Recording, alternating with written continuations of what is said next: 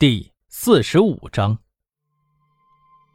从一开始赵思思的死亡录像，再到之后的种种事件，无数的线索都在往张雨婷的身上靠。加上一直有人在妨碍警方去联系张雨婷，毫无疑问，他的身上一定是有一些关键线索的。既然赵百康把人给藏起来了。这么大个滨海市，想找个人可不容易啊！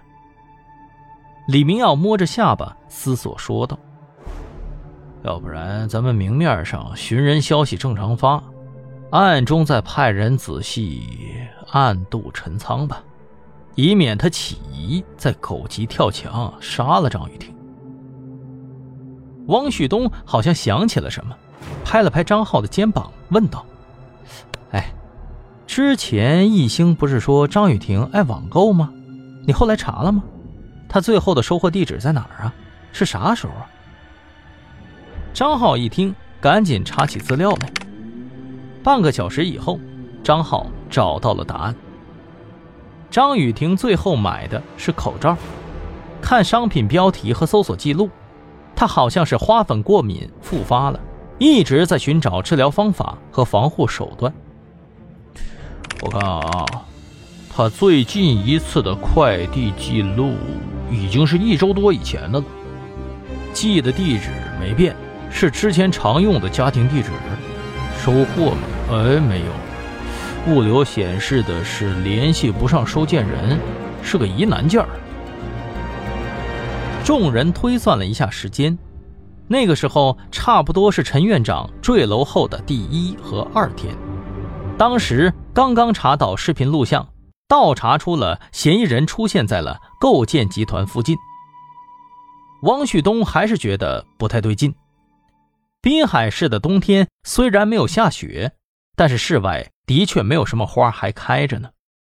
而且张雨婷搜索的都是松花类的过敏，滨海市的松花是四五月份才会开呢，他现在过什么敏呢？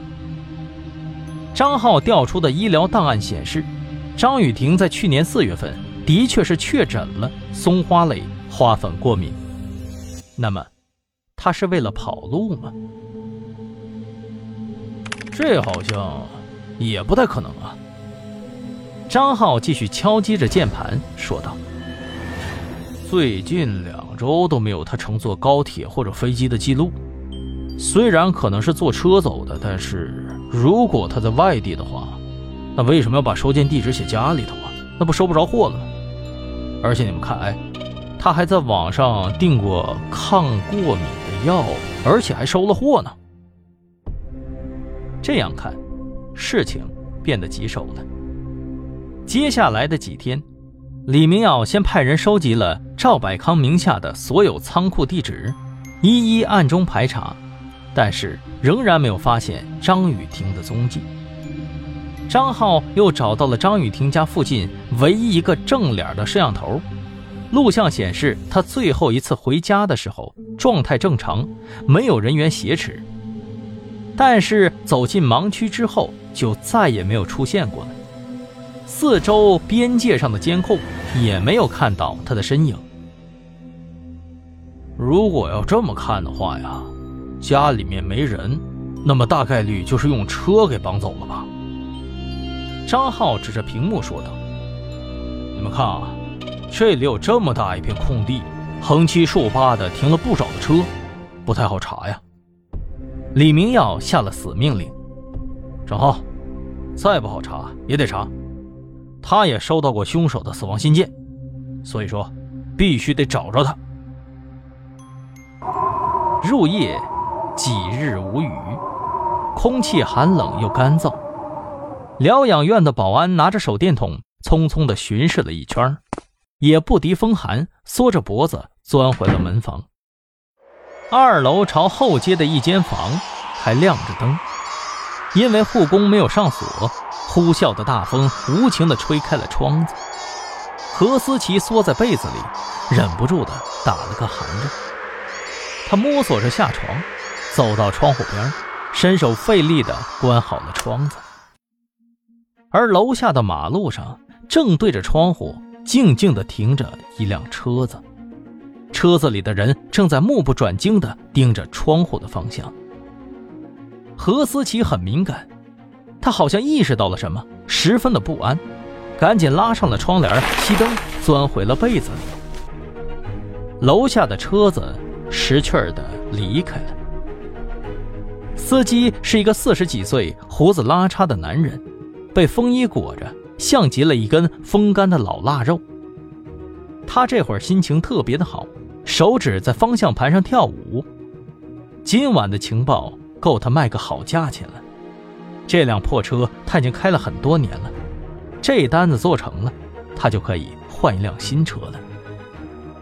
司机从兜里头掏出了手机，准备打电话。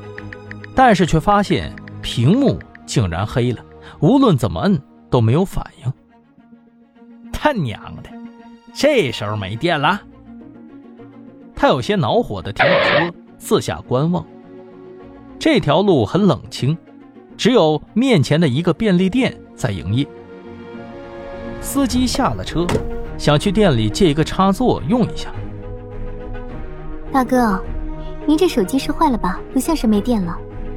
店员说道：“司机把手机拍了拍，确实连着电源，屏幕也是黑的，一点反应都没有。他十分纳闷手机刚刚还是好好的呢，也没碰到，也没磕到，怎么就突然失灵了呢？”他回到了车里，把手机丢在了副驾驶座位上，点着发动机，挂挡，踩下了油门。他想着，先回家把衣服给换了，然后用备用的手机和雇主联络吧。开出了这条街，右转，车子开上了沿海的小路。右边是一片工地，夜里是停了工的，静悄悄的。左边是大海，传来阵阵涛声。又开了五分钟，终于，车子驶上了新建的跨海大桥。虽然还没有安装路灯，但是两边都是大海的感觉，让他十分的惬意。突然，后视镜里出现了闪光。他瞄了一眼，发现不对劲。在后面空无一人的马路中间，有一辆车在跟着他。虽然看不清司机的脸，但是他总感觉背后发凉。他赶紧猛踩了油门，想甩掉后面的车子。发动机发出咆哮的嘶吼，速度不断提高。但是他又发现不对劲了，松开了油门，这车子竟然还在加速。踩下制动踏板，竟然毫无作用。而前面不远处，就要进弯道了。妈的，他娘的，怎么这时候掉链子？司机破口大骂，但是刹车依然没有理会他的意思。是不是很惊喜呀？放在副驾驶的手机这时突然传出了声音：“我操，鬼啊！”司机被吓得不轻，猛然向右看着自己的手机。两边是漆黑汹涌的海面，在这不算宽敞的单行路面。以这个车速，不管是左转还是右转，都会冲出桥面的。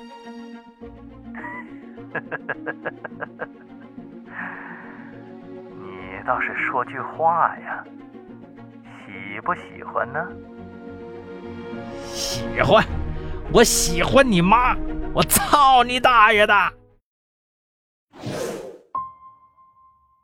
亲爱的听众朋友们，本集播讲完毕。感谢您的收听，如果喜欢，记得订阅和打赏一下哟。